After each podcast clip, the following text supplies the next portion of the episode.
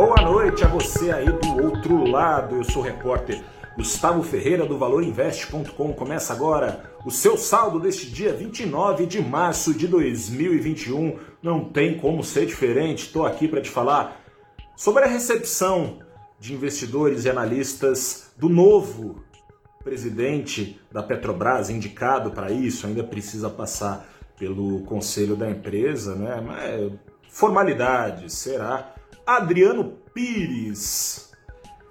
Reza o folclore da política nacional que lá nos anos 90, quando trocou as vestes de sociólogo pelas de ministro da Fazenda antes de se tornar presidente da República, reza o folclore que Fernando Henrique Cardoso falou para a turma esquecer de tudo que ele escreveu é exatamente isso que o mercado espera que não faça Adriano Pires, indicado para a presidência da Petrobras. Em outras palavras, o mercado espera que seja dado um giro de 360 graus na gestão da empresa, ou seja, que volte, rode e volte para o mesmo lugar, mude tudo para ficar a mesma coisa. Adriano Pires é uma figurinha carimbada na imprensa especializada. Você talvez já tenha visto ele dando entrevista em jornais, no Valor, no Estadão, na Folha, no Jornal Nacional. Sempre a imprensa recorreu a ele enquanto diretor do Centro Brasileiro de Infraestrutura para comentar sempre notícias sobre energia, especialmente notícias sobre a Petrobras. Há poucos dias, Adriano Pires engrossava o coro de críticas ao presidente Jair Bolsonaro. Por quê? Porque Jair Bolsonaro considerou um crime a Petrobras reajustar os preços dos combustíveis em linha com o rally do petróleo, ou seja, em linha com a cartilha pela qual reza e sempre rezou. Entre sai governo Adriano Pires. A cartilha que por A mais B, explicou Pires anos a fio, cartilha que reza que, caso a Petrobras não repasse esse aumento de custos, o que tem tirado o sono de Bolsonaro, a Petrobras periga entrar em quebradeira e não só ela, todo o mercado, trazendo desabastecimento. Mas eis que né, o roteirista da série chamada Brasil Sempre Surpreendendo, eis que Bolsonaro convidou justamente Pires para assumir a Petrobras, sendo que ele estava descontente com Silvio Luna, que rezava pela cartilha de Pires. Você não entendeu? É isso mesmo, eu também fiquei bem confuso. O que o mercado espera é que Pires siga pela sua cartilha, ou seja, que não jogue fora tudo aquilo que escreveu justificativa que parece a mais plausível, é, acaba de publicar no Jornal Globo, que é meio que por aí, a jornalista Malu Gaspar. Bolsonaro teria tido encontros reservados, secretos, fora da agenda com é, Pires nas últimas quatro semanas. Pires veio sugerindo que fosse criado um fundo de estabilização de preços. Que bicho é esse? Nada mais, nada menos, em linhas gerais, seria criada uma banda de preços com piso e um teto.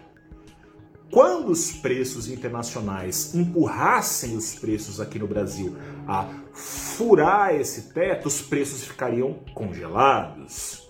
A diferença não deixaria de entrar no caixa da Petrobras, mas não saindo dos bolsos dos brasileiros e desse tal fundo de estabilização. E quando os preços do, do petróleo, do rally internacional, trocassem o rally pelo mergulho, seria então um descontão dado aos consumidores? Nada disso. Os preços congelariam novamente nesse piso.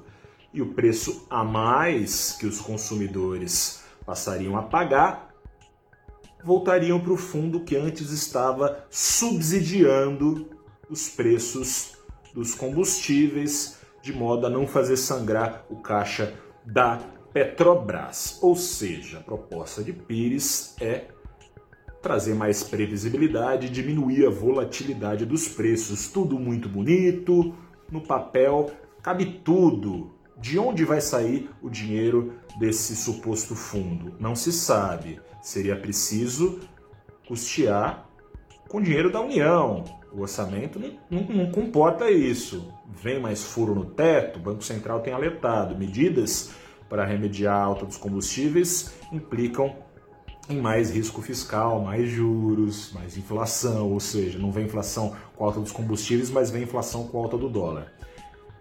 E quando o preço. Mas beleza, digamos que arrumem esse dinheiro. E quando os preços dos combustíveis estiverem para furar o piso, num ano de eleição, presidente da vez, seja Bolsonaro ou seja lá quem for, vai ter pulso firme para não dar desconto nos preços, fazendo cair por terra esse fundo de estabilização que só vale quando o preço sobe, não quando o preço cai? Essas são as perguntas que estão no ar, mas cada dia com a sua agonia, por hora o mercado se deu por satisfeito e que o digam as ações da Petrobras, muito mais calorosa a recepção de Adriano Pires pelo seu histórico como consultor, articulista, fonte da imprensa, do que o general, né, que era uma coisa pesada, um general vem aí Ações da Petrobras não afundaram como afundaram quando chegou Silvio Luna, subiram mais de 2% enquanto o petróleo caía. É isso aí. A turma tá botando a mão no fogo por Adriano Pires, cada dia com essa agonia. Risco fiscal pode vir, risco político pode vir, por hora, e mesmo que venha, por hora, acionistas da Petrobras se sentem protegidos e quem não é acionista se sente à vontade, pelo menos nessa sessão, se sentiu à vontade para se tornar um. Em paralelo, o mercado nacional acompanhou a positividade internacional, o Ibovespa com uma alta de mais de 1%, o dólar com uma queda de 0,3% aos R$ 4,76. Vem cessar fogo? Tomara que venha e esse pesadelo comece a sair da história global. Que a paz reine na Ucrânia e na economia global, por consequência. Eu sou Gustavo Ferreira, repórter do ValorInvest.com. Fico por aqui. Amanhã a gente fala mais. Grande abraço, boa noite, se cuide, tchau.